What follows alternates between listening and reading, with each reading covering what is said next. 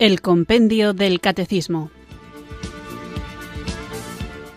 Un programa dirigido por el Padre Antonio López.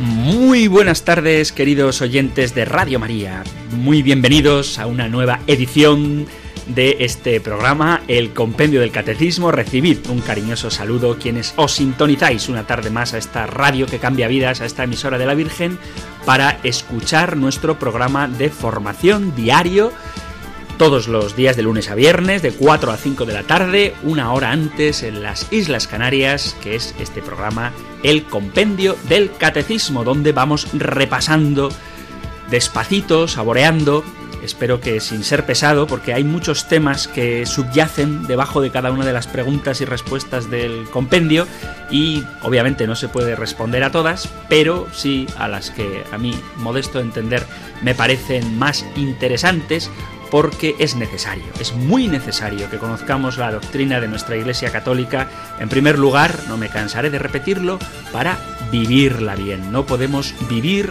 aquello que no conocemos y no podemos amar aquello que no conocemos. Y cuando lo conocemos, lo amamos más y cuanto más lo amamos, más queremos conocerlo y cuanto más lo amamos y conocemos, pues mejor lo vivimos. Y cuanto más lo vivimos, pues mejor lo testimoniamos. Y cuando lo testimoniamos a veces ocurre que hay que defenderlo, por eso es necesario que conozcamos en profundidad, no de manera meramente superficial, la doctrina de nuestra Iglesia Católica, esta doctrina que nos acerca a Jesucristo, puesto que es el mismo Cristo quien la ha depositado a su iglesia a la que nosotros pertenecemos y que estamos llamados a construir.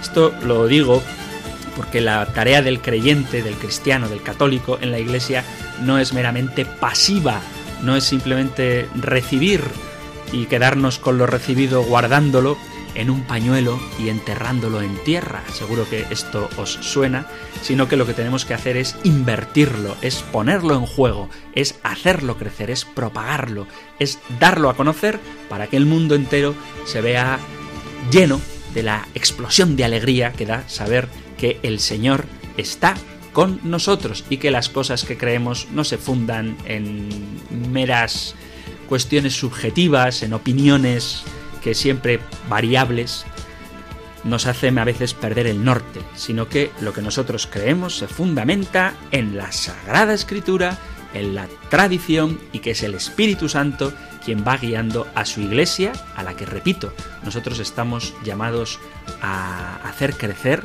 pues es el Espíritu Santo el que guía a la iglesia hacia la verdad plena. Así que, para gloria de Dios, vamos a invocar juntos a para gloria de Dios Padre. Para gloria de Dios Padre, vamos a invocar juntos el don del Espíritu Santo para que Él nos acompañe durante esta hora y durante toda nuestra vida. Invoquemos, pues, el don del Espíritu Santo.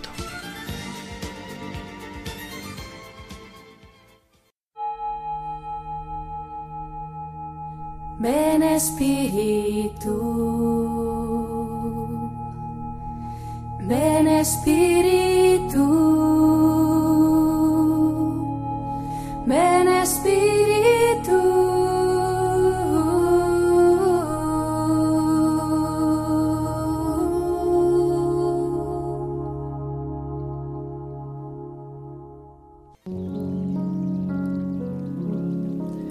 Espíritu Santo, todo mi ser está hecho para el encuentro con los hermanos. Has puesto dentro de mí la llamada a caminar con los demás. Por eso estoy aquí, en tu presencia, para pedirte que alimentes mi sentido comunitario. Quiero aprender a trabajar con los demás. Quiero evangelizar en unión con toda la iglesia que camina. Enséñame, Espíritu Santo, a buscar caminos de diálogo y de unidad con los demás cristianos que luchan por tu reino. Que nuestra santidad sea comprometida y comunitaria y no busquemos salvarnos solos. Tampoco permitas que nos encerremos en pequeños grupos que se sienten superiores. Toca nuestros corazones y nuestra mirada para que aprendamos a abrirnos a todos, para que podamos llegar a todos. y danos la sensibilidad del amor para adaptarnos a lo que ellos viven, a sus inquietudes y necesidades. Así caminaremos con ellos para extender juntos el reino de Dios. Ven, Espíritu Santo.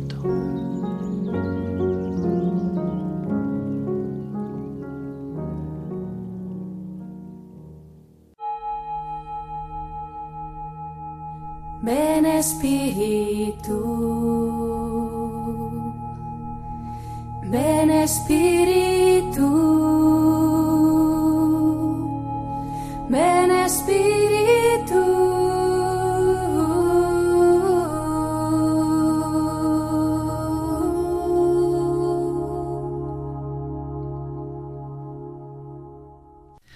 Vamos allá con nuestro nuevo programa de hoy y seguiremos con el tema que venimos tratando, un tema muy importante, no solamente para la teoría, sino para la vida práctica, porque en realidad nada de lo que enseña la Iglesia es pura teoría. Es verdad que hay cuestiones que pueden parecer como más abstractas o más difíciles de aplicar a la propia existencia, pero lo cierto es que todo lo que la Iglesia enseña como suelo decir muchas veces cuando hago el saludo inicial, es para vivirlo. Y en concreto, una realidad como la que estamos tratando tiene influencia en nuestra vida cotidiana muchísimo más de lo que quizá nos gustaría, porque de lo que estamos hablando es de la caída.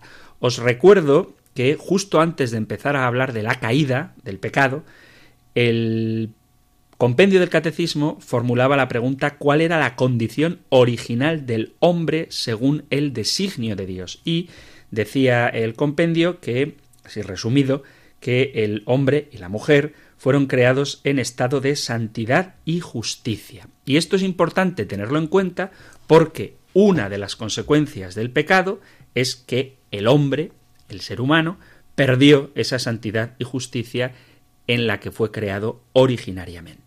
Entonces, después de ese punto, de esa pregunta 72, ya el compendio empieza con la sección de la caída.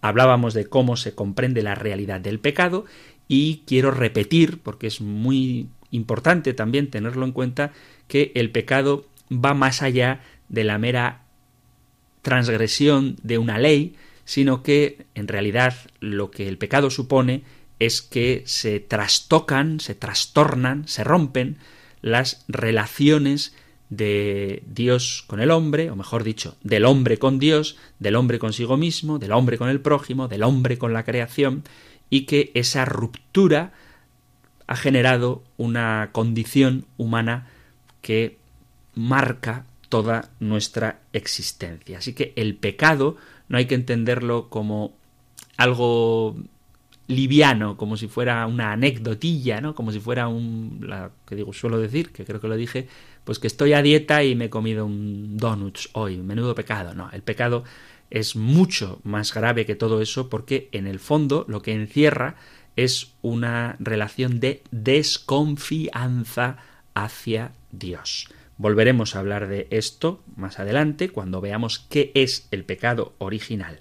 Y veíamos también cómo en el origen del pecado, en el inicio del pecado, como instigador, como sembrador de cizaña, como aquel que genera una desconfianza entre el hombre hacia Dios, su creador, Padre, hacia su Redentor, hacia aquel que satisface, que llena de gozo el corazón del hombre, bueno, pues el que convierte esa generosidad de Dios en desconfianza por parte del hombre hacia Dios, nunca al revés, es el demonio. Y por eso, otro de los puntos a los que dedicábamos dos programas era qué es la caída de los ángeles y me empeñaba sobre todo en fundamentar la existencia del demonio o de los demonios, de Satanás y de los demás demonios como seres personales reales, no meras personificaciones del mal, sino seres espirituales que han pervertido su vocación y en vez de cumplir aquello para lo que han sido creados, que es ayudar al hombre a alcanzar su salvación, se obsesionan rabiosamente por hacer que el hombre pierda esa salvación. a la que Dios le llama. Eso es que era la caída de los ángeles. Y vamos ahora con el siguiente punto, con la siguiente pregunta, que podéis encontrar en el Catecismo Mayor, en varios puntos, en los puntos del 396 al 403 y del 415 al 417. Así que escuchamos ahora, nosotros, del compendio del Catecismo, la pregunta número 75. Número 75. ¿En qué consiste el primer pecado del hombre? El hombre, tentado por el diablo, dejó apagarse en su corazón la confianza hacia su Creador y desobedeciéndole quiso ser como Dios sin Dios Dios. Así Adán y Eva perdieron inmediatamente para sí y para todos sus descendientes la gracia de la santidad y de la justicia originales.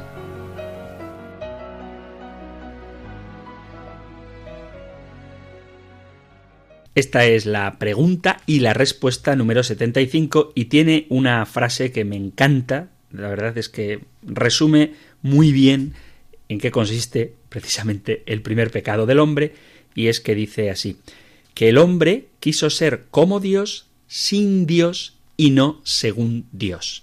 A veces, cuando se habla del pecado original, y sobre todo con otro pasaje que ahora os voy a leer, da la sensación de que Dios tiene como celos de que el hombre le pueda quitar su propia divinidad, por así decirlo. Y no es verdad.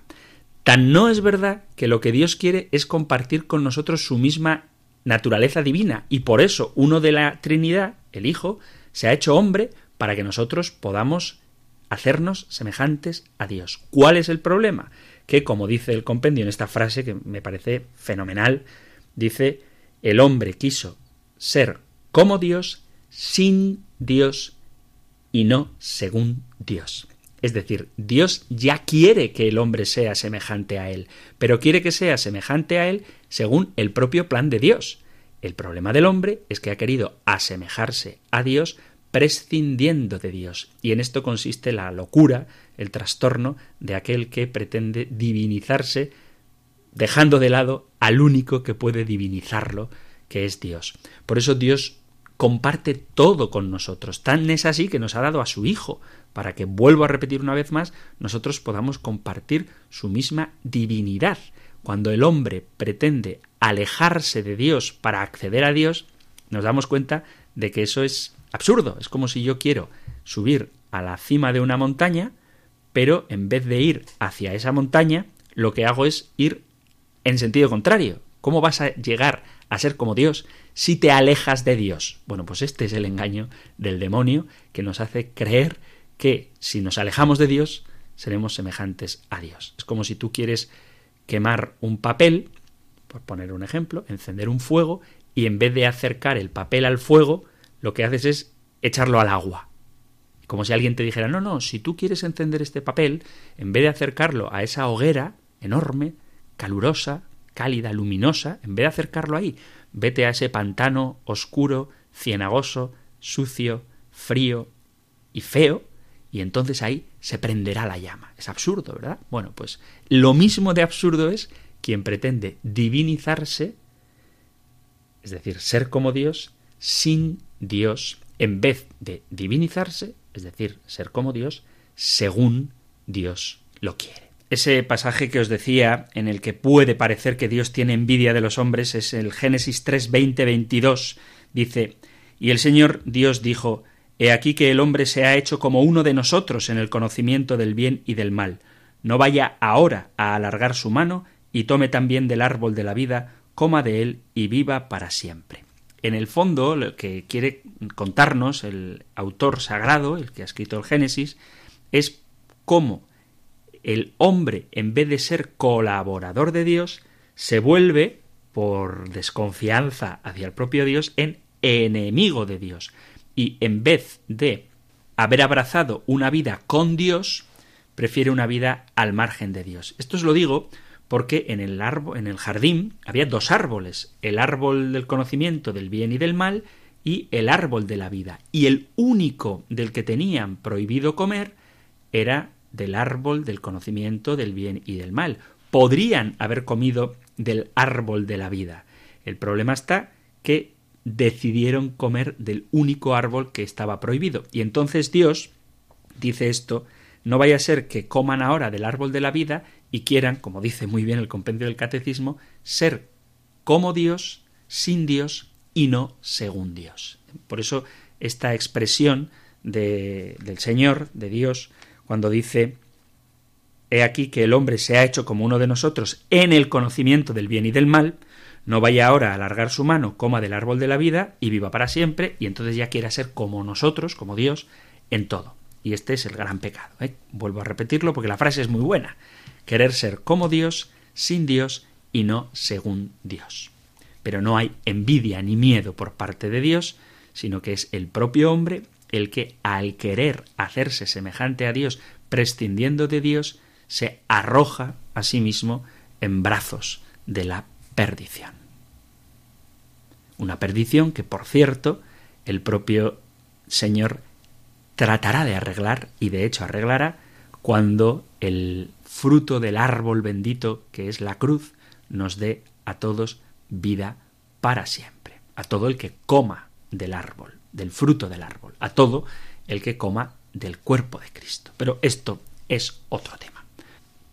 La cuestión del pecado original es muy importante también, decía antes, para la vida práctica, porque cuando uno olvida que existe un pecado original que ha dejado una huella en el hombre, luego tiene ideas a propósito de lo que es el hombre o incluso de lo que es la sociedad y de cómo se ha de educar, por ejemplo, y de formas de construir comunidades que cambian si tenemos en cuenta este pecado o no. Dicho de una forma mucho más sencilla, la pregunta, así, si algún día queréis discutir con alguien en una sobremesa y no sabéis de qué hablar, podéis plantear el tema de el hombre es bueno por naturaleza y la sociedad le corrompe, o el hombre es malo por naturaleza y la sociedad le reprime y por eso actúa bien. Bueno, la respuesta creo que no puede ser maniquea, o, o sí somos todos buenos y la sociedad nos pervierte, o somos todos malos y la sociedad nos ayuda a conducirnos bien por la vida, sino que el hombre ha sido creado bueno por Dios y en esa bondad había libertad y utilizó mal esa libertad, dando como consecuencia el pecado.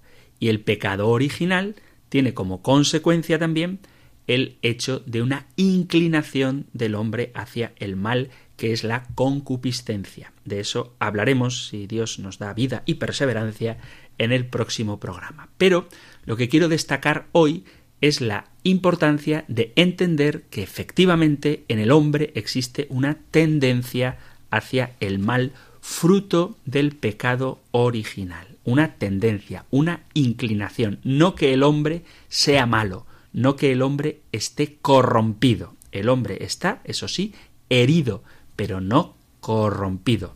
Repito que ya lo veremos. Lo que quiero hacer ahora es argumentar la existencia del pecado original, que no es un detalle nimio, sino que tiene consecuencias para nuestra vida. Entonces, ¿existe el pecado original? ¿Hay un pecado que yo no he cometido que tiene consecuencias sobre mi vida? La respuesta obviamente es que sí.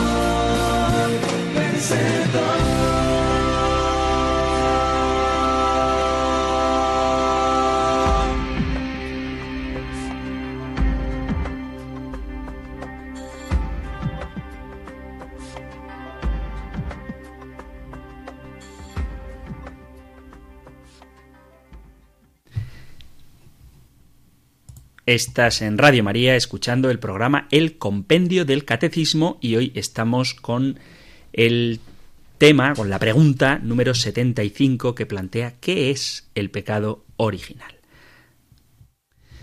Entonces, lo primero que tenemos que preguntarnos es si realmente existe el pecado original.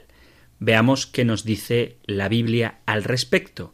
Voy a dar tres citas en las que queda claro que el hombre nace ya con un pecado. Quizá la más famosa es la que encontramos en el Salmo penitencial por antonomasia, el Salmo 50, en el que rezamos así. Este salmo, que conocemos como el Miserere, comienza así. Misericordia, Dios mío, por tu bondad, por tu inmensa compasión, borra mi culpa, lava del todo mi delito, limpia mi pecado. Pues yo reconozco mi culpa. Tengo siempre presente mi pecado contra ti. Contra ti solo pequé. Cometí la maldad en tu presencia. En la sentencia tendrás razón.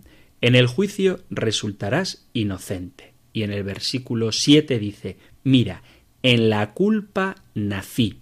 Pecador me concibió mi madre. Así que el salmista va más allá de su pecado personal, del pecado que él ha realizado, y reconoce que fue concebido pecador, que nació en la culpa. No se puede negar bíblicamente que existe el pecado original. Y en el libro del eclesiástico, en el capítulo 25, versículo 24, leemos así. Leo desde el 23 por coger un poco de contexto. Corazón abatido, rostro sombrío y herida del corazón es la mujer malvada. Manos caídas y rodillas vacilantes es la mujer que no hace feliz a su marido. Y luego dice versículo 24, por la mujer empezó el pecado y por su culpa morimos todos. Así que está haciendo una clarísima alusión al primer pecado de la humanidad relatado en el libro del Génesis. Y otro pasaje, este del Nuevo Testamento, donde queda clarísimo, aquí sí, la universalidad del pecado original por causa de la culpa concreta, el acto personal de Adán y Eva, es en el texto de la carta a los Romanos, capítulo 5, que ya ha salido en programa anterior, y es normal, porque estamos hablando de lo mismo, del pecado, del pecado original, y es, como digo, Romanos capítulo 5 versículo 12, que leo y dice así, por tanto, lo mismo que por un hombre entró el pecado en el mundo y por el pecado la muerte, y así la muerte se propagó a todos los hombres porque todos pecaron. Pues hasta que llegó la ley había pecado en el mundo, pero el pecado no se imputaba porque no había ley. Pese a todo, la muerte reinó desde Adán hasta Moisés, incluso sobre los que no habían pecado con una transgresión como la de Adán, que era figura del que tenía que venir. Sin embargo, no hay proporción entre el delito y el don. Si por el delito de uno solo murieron todos, con mayor razón la gracia de Dios y el don otorgado en virtud de un hombre, Jesucristo, se ha desbordado sobre todos. Y tampoco hay proporción entre la gracia y el pecado de uno, pues el juicio a partir de uno acabó en condena, mientras que la gracia, a partir de muchos pecados, acabó en justicia. Si por el delito de uno solo la muerte inauguró su reinado a través de uno solo, con cuánta más razón los que reciben a raudales el don gratuito de la justificación reinarán en la vida gracias a uno solo, Jesucristo.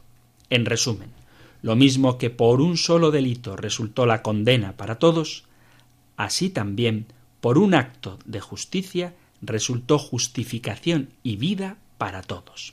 Pues así como por la desobediencia de un solo hombre todos fueron constituidos pecadores, así también por la obediencia de uno solo todos serán constituidos justos. Ahora bien, la ley ha intervenido para que abundara el delito, pero donde abundó el pecado, sobreabundó la gracia, para que lo mismo que reinó el pecado a través de la muerte, así también reinara la gracia por la justicia para la vida eterna por Jesucristo nuestro Señor. Carta a los Romanos, capítulo 12, perdón, capítulo 5, carta a los Romanos, capítulo 5, versículos del 12 hasta el 21. Vemos como aquí San Pablo deja clarísimo que es el pecado de uno el que hace a todos pecadores, lo mismo que es la salvación de uno el que hace que todos seamos justificados. Vuelvo a repetir que no se puede negar Biblia en mano la realidad del pecado original. Además, este pecado original lo cometieron Adán y Eva, y esto es también muy importante, instigados por el influjo de un agente externo, que es la serpiente, que es el dragón antiguo, primordial, dicen algunas traducciones del Apocalipsis, que extravía al hombre, el diablo o Satanás. Entonces, es el diablo el que incita a Adán y Eva a pecar. Esto lo digo para que quede clara la importancia que tiene en la vida del creyente, porque el pecado de Adán y Eva no fue fruto, como pueden ser algunos de nuestros pecados, de la inclinación al mal o de la naturaleza herida, porque todavía Adán y Eva no habían cometido pecado y por tanto no tenían la concupiscencia, no tenían esa inclinación al mal. Así que quien les incita al pecado no es su propia naturaleza inclinada al mal, porque todavía no está herida por la concupiscencia, sino que es un agente externo, la serpiente, el diablo o Satanás. Dice así a la mujer, ¿cómo es que Dios os ha dicho no comáis de ninguno de los árboles del jardín? Respondió la mujer a la serpiente, podemos comer de los frutos de los árboles del jardín, mas del fruto del árbol que está en medio del jardín, ha dicho Dios, no comáis de él ni lo toquéis, so pena de muerte. Replicó la serpiente a la mujer, de ninguna manera moriréis. Es que Dios sabe muy bien que el día en que comiereis de él, se os abrirán los ojos y seréis como dioses, conocedores del bien y del mal. Es la astucia del diablo la que seduce a Eva, que está intacta en su naturaleza.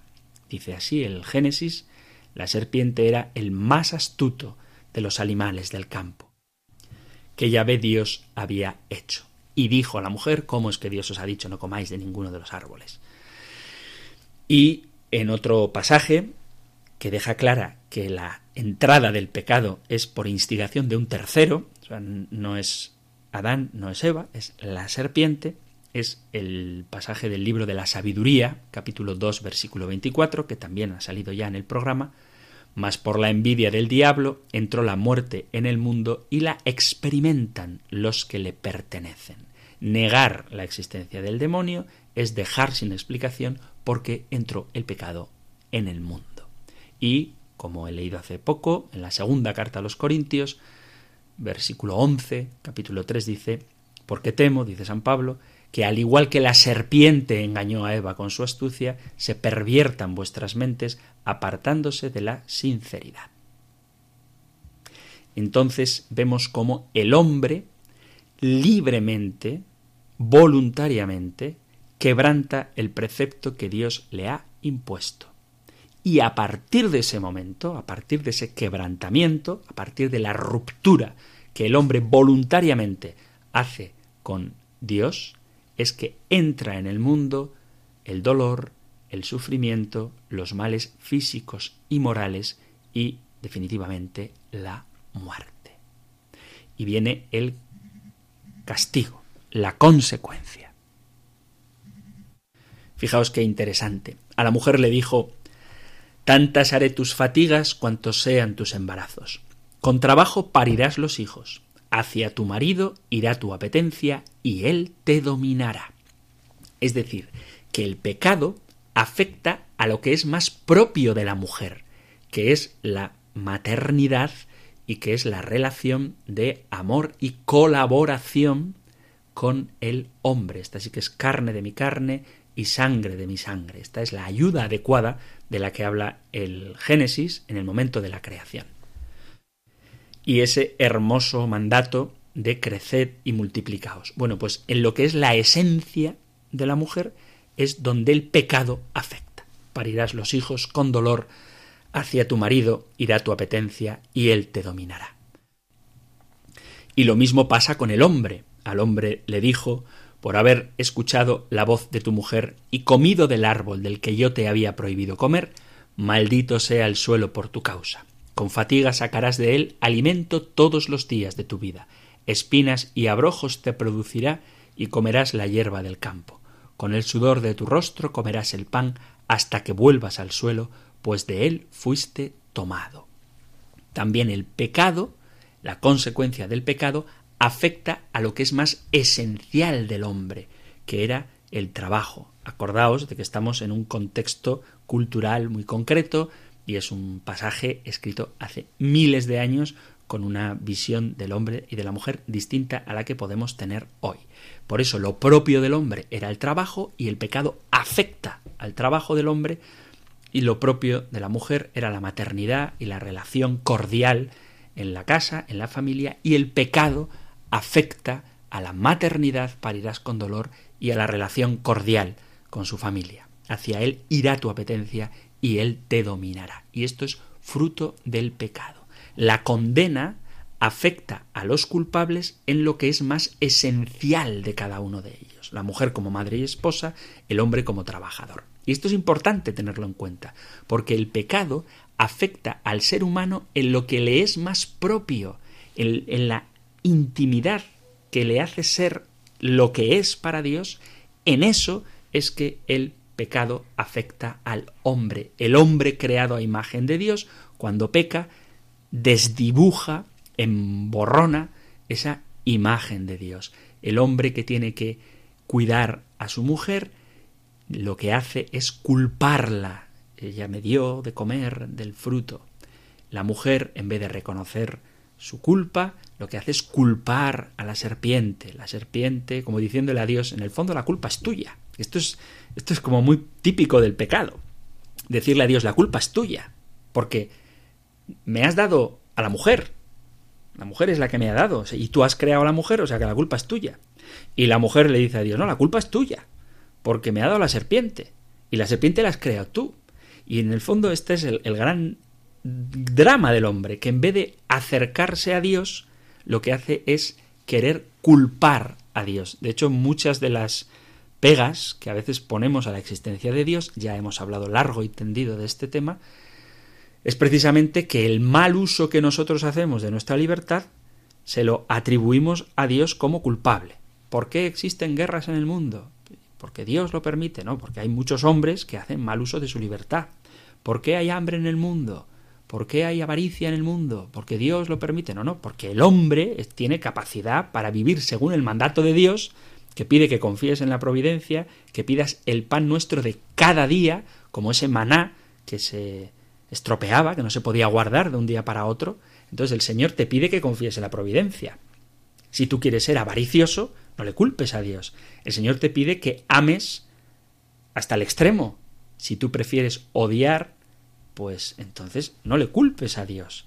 El Señor te pide que bendigas con tu boca. Si tú quieres calumniar como hace el demonio, no le culpes a Dios. Entonces hay que tener claro que no hay nada original más que el pecado original. Todo lo que hacemos después es copia del pecado original, donde se establece siempre el mismo esquema. Primero, el mandato de Dios, que es una cosa buena para el propio hombre. Acordaos que dijimos que nadie tiene derecho a hacerse daño. Yo creo que esto estamos de acuerdo. Entonces, primero, el mandato de Dios. Segundo, la mentira del demonio, que te presenta lo malo como bueno y a Dios como tu enemigo. Tercero, el diálogo con el demonio. Por eso no hay que hablar con él nunca porque te va a seducir. Entonces, se produce este diálogo con Satanás que enreda enreda diciéndote si quieres y puedes, ¿por qué no lo vas a hacer? Esto aparece también en las tentaciones, cuando le dice a Jesús, haz que estas piedras se conviertan en panes, es como decirle, ¿tienes hambre? Sí. ¿Tienes una necesidad? Sí. ¿Puedes hacerlo? Sí. Pues hazlo. Esto es lo que el demonio te va a presentar siempre. Si quieres y puedes, hazlo. ¿Qué más da lo que diga Dios? Tú satisface tus deseos más inmediatos. No esperes al mañana pudiendo tenerlo todo hoy. Entonces se produce ese diálogo, se produce ese engaño y después viene propiamente lo que es el pecado, el acto de desobediencia a Dios. Y luego vienen las excusas, el alejarse de Dios.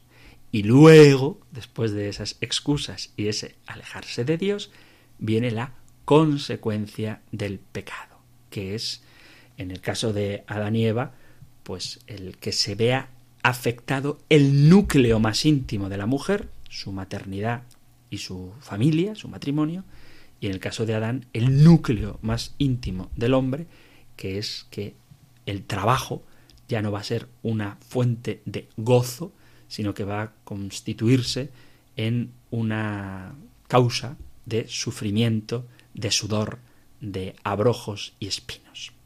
Entonces es muy importante entender la gravedad que tiene el pecado porque afecta a lo más íntimo de lo que el hombre es. Se trastorna la visión, la imagen que el hombre tiene de Dios, de quien huye cuando le oye en el jardín, y se trastoca también la imagen que el hombre tiene de la mujer y la mujer del hombre, porque, dice, entonces se les abrieron los ojos después de comer del árbol, del fruto del árbol, y se dieron cuenta de que estaban desnudos y cosiendo hojas de higuera se hicieron ceñidores. Se avergüenzan el uno del otro. Una cosa que hay que dejar clara siempre que hablamos del pecado y siempre que hablamos del demonio es que no podemos centrar nuestra mirada solo en el pecado y solo en el demonio sin mirar más allá de lo que ven nuestros ojos de manera inmediata obviando, olvidando la obra maravillosa que Dios realiza incluso en el mismo instante del pecado. Porque, a pesar de la transgresión del hombre y de la mujer que han desobedecido al mandato de Dios, a pesar de que se han puesto del bando de la serpiente, rechazando al Señor, anuncia una magnífica promesa. Por haber hecho esto, dice a la serpiente, maldita seas entre todas las bestias y entre todos los animales del campo. Te arrastrarás sobre tu vientre, comerás polvo todos los días de tu vida. Y luego dice esta frase maravillosa, pondré enemistad entre ti y la mujer, entre tu linaje y su linaje. Él te pisará la cabeza, el linaje de la mujer, el hijo de María Inmaculada, te pisará la cabeza mientras tú acechas su calcañar, mientras tú le muerdes en el talón. Y esto lo digo porque si miramos el pecado y sus consecuencias y nos olvidamos de la promesa de redención, pues nos puede entrar una depresión muy grande. Y si pensamos en el demonio y vemos su acción en el mundo, su influencia en la historia, y nos olvidamos de lo que Cristo consigue venciendo definitivamente al demonio, pues probablemente nos va a entrar muchísimo miedo. Entonces nosotros tenemos que ver siempre todo a la luz de Cristo incluso el pecado, porque como hemos leído en la carta a los romanos, donde abundó el pecado, sobreabunda la gracia. Y esto es algo que no podemos perder de vista. El demonio existe, sí, pero ha sido derrotado. El pecado existe, ciertamente, y tiene trágicas consecuencias, pero esas consecuencias no son irreparables, porque la victoria definitiva, la gloria, el honor, el poder, el esplendor, la alabanza, pertenecen sólo a nuestro Dios.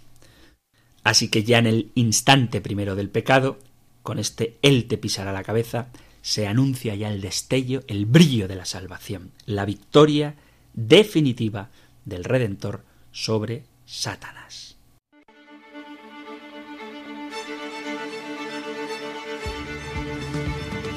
Queridos amigos, queridos oyentes de este programa de El Compendio del Catecismo, seguiremos hablando del pecado original porque es un tema, como veis, muy rico y muy interesante, como todos los que nos plantea el Compendio del Catecismo en sus distintas preguntas y respuestas. Y a propósito de preguntas, pues vamos a tratar de responder a algunas de las que nuestros oyentes han enviado o bien al correo electrónico compendio arroba radiomaria.es o al número de WhatsApp 668 594 383. WhatsApp 668 594 383 o correo compendio arroba radiomaria.es.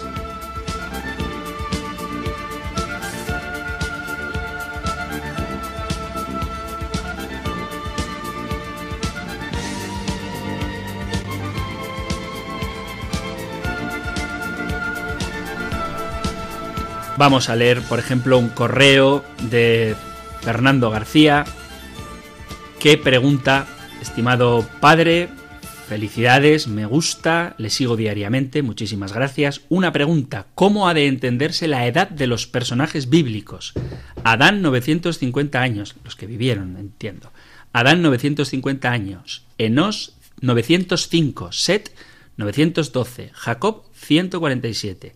Muchos años para una pobre carne caduca. Si con 80, 90 somos una birria, cuánto más con 900. ¿Son años reales o lunares o bíblicos?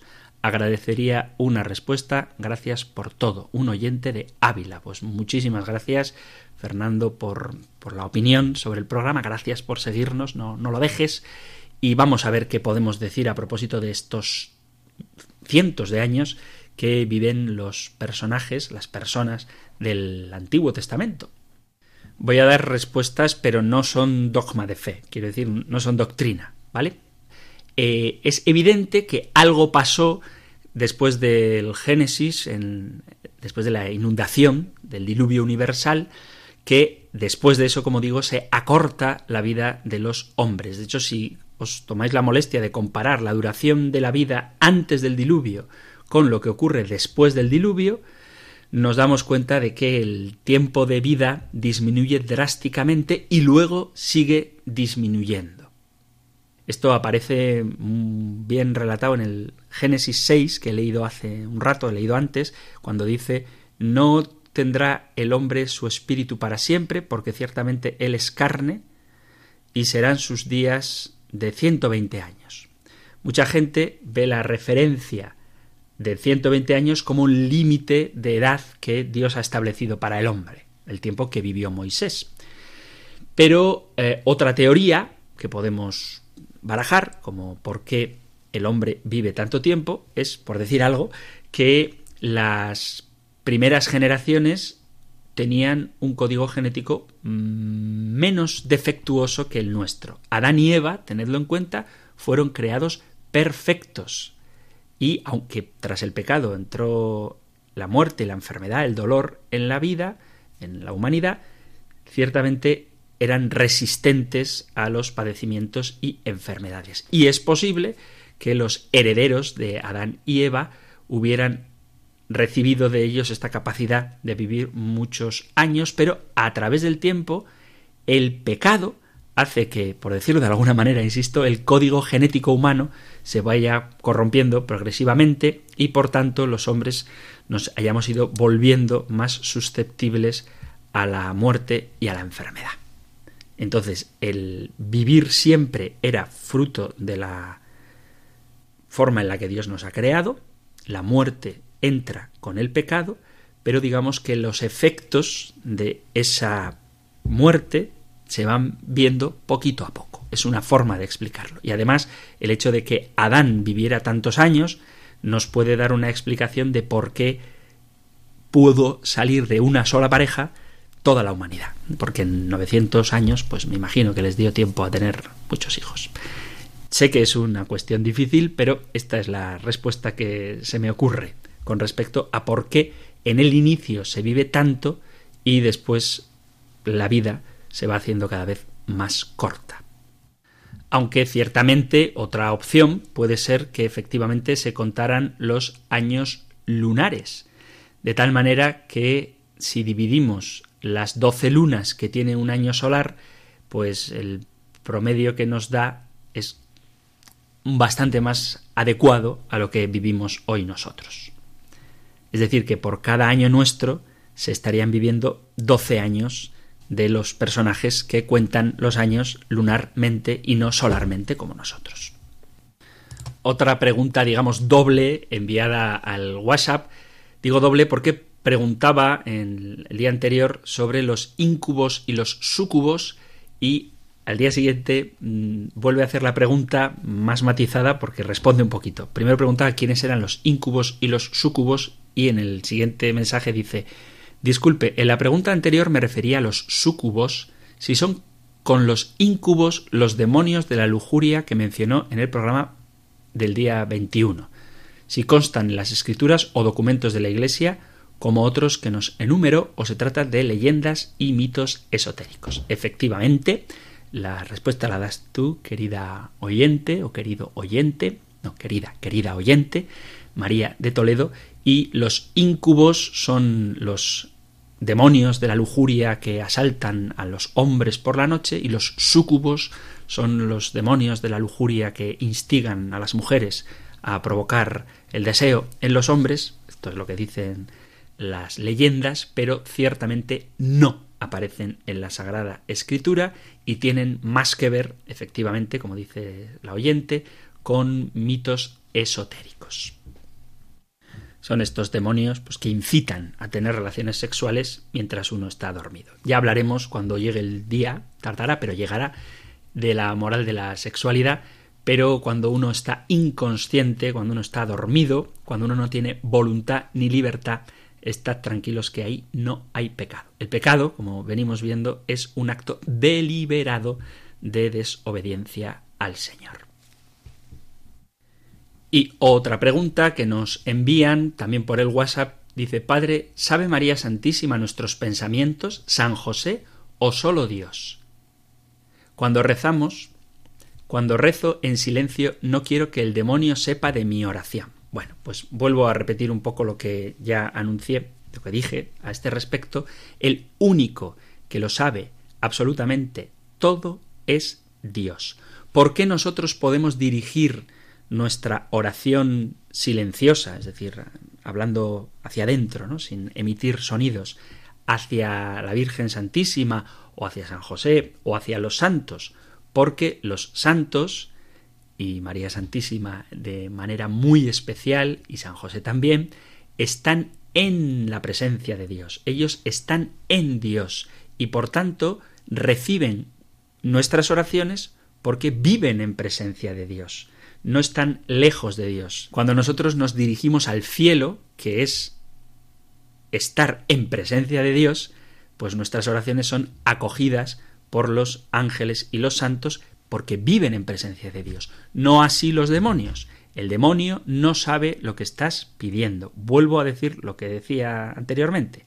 Sí que es verdad que como es un espíritu puro, inteligente, astuto y malvado, él puede intuir por tu forma de actuar, por tu forma de vivir, incluso por tu forma de moverte, puede intuir lo que tú estás queriendo, pero no puedes saberlo. El demonio no es omnisciente. El único omnisciente es Dios, Padre, Hijo y Espíritu Santo.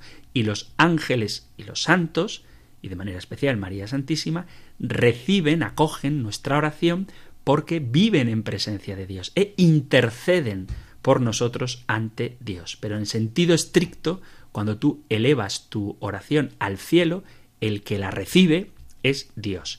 Y el cielo consiste en estar en presencia de Dios. Y por tanto, quienes están en presencia de Dios sí pueden recibir esas oraciones, pero no los demonios. Así que podéis estar muy tranquilos que Satanás, por más rabia que le dé, aunque chinche y rabie, no sabe lo que estamos pensando. Otra pregunta con respecto a la postura de rodillas en la misa que me hace una oyente, dice que ha estado buscando en el ordenamiento general del misal romano, en la página 42, a ver si dice que hay que ponerse de rodillas, y matizo. No lo pone en la página 42, sino en el número 42. Es decir, lo mismo que el catecismo mayor y el compendio del catecismo, pero bueno, creo que en el catecismo mayor se entiende mejor. podemos buscar por página, pero esto es delicado porque puede depender del formato del libro, de la edición. Entonces, los números marcan dónde hay que buscar, no tanto la página. Por, poner un ejemplo, el número, la pregunta 75 del compendio del catecismo que estamos tratando hoy aparece en el libro en la página 47.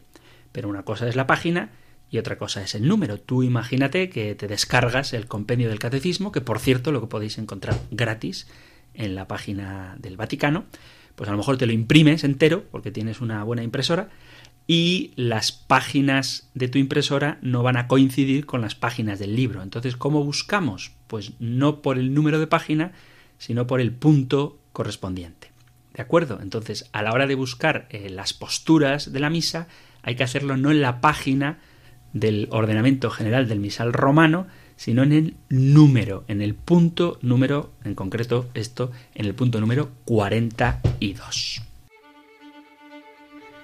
Hay otras preguntas muy interesantes a las que trataré de responder, quizá con más tiempo. Por ejemplo, una muy interesante que digo ya le dedicaremos tiempo en la sección de preguntas y respuestas, que es quiénes son los gigantes que aparecen en la Biblia, esos que tenían relaciones con las hijas de los hombres. Bueno, pues ya lo veremos porque eso requiere una explicación un poquito más larga, puesto que no hay una doctrina clara, es un pasaje ciertamente oscuro, pero bueno, hay distintas interpretaciones que ya veremos y otras preguntas muy interesantes que no sabéis cuánto agradezco, queridos amigos, queridos oyentes, que participéis directamente del programa. Podéis hacerlo enviando vuestro mensaje de WhatsApp o un audio o un texto escrito al 668 594 383 668 594 383 o a la dirección de correo electrónico compendio arroba radiomaria.es. Como hemos llegado al final de nuestro programa, ojalá que os hayáis quedado con ganas, yo sí, así que no os preocupéis que si queréis volveremos a encontrarnos, pero terminamos con la bendición del libro de los números. El Señor te bendiga y te proteja, el Señor ilumine su rostro sobre ti y te conceda su favor, el Señor te muestre su rostro y te conceda la paz. Muchísimas gracias por estar ahí, gracias por escuchar el compendio del catecismo y si lo queréis, volveremos a encontrarnos en un próximo programa. Un fuerte abrazo.